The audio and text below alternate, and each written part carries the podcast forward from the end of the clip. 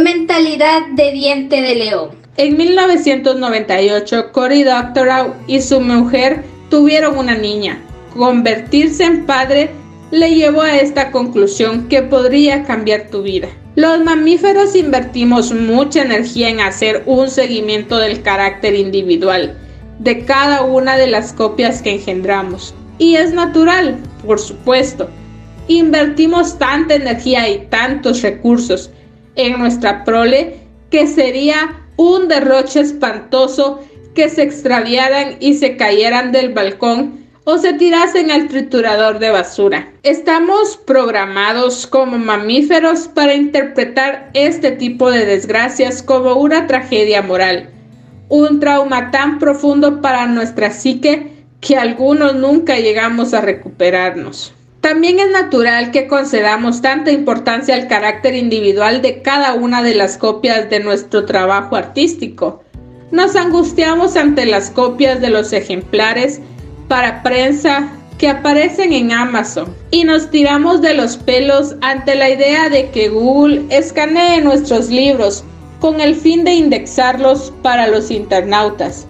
Y aunque imprimir un libro no nos cuesta tanto como criar un bebé, no podemos quitarnos de la cabeza la idea de que cada ejemplar impreso es dinero gastado y cada ejemplar vendido sin justificar es dinero que nos quitan. No obstante, hay otros organismos que siguen unas estrategias reproductivas diferentes. Por ejemplo, el diente de león.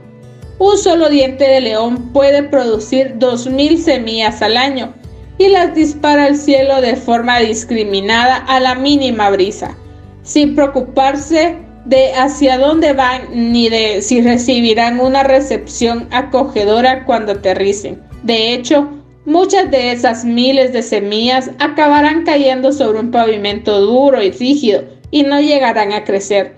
Un fracaso en la carrera genética basada en la supervivencia y la reproducción. Pero desde el punto de vista del diente de león, la fortuna de cada una de las semillas no es lo importante.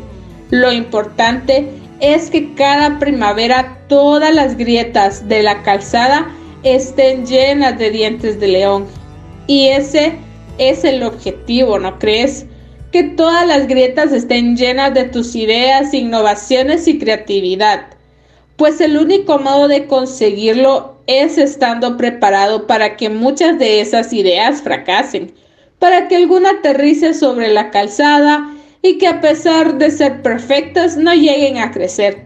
Podemos llorar ante estos fracasos, pero eso nos llevaría a desistir de la siguiente idea. O podemos celebrarlos comprendiendo que estamos siendo promiscuos en nuestro lanzamiento, lanzando nuestro mejor trabajo al mundo a pesar de la posibilidad de que algunas de las ideas no funcionen. ¿Cuándo fue la última vez que te propusiste ser promiscuo en tus fracasos?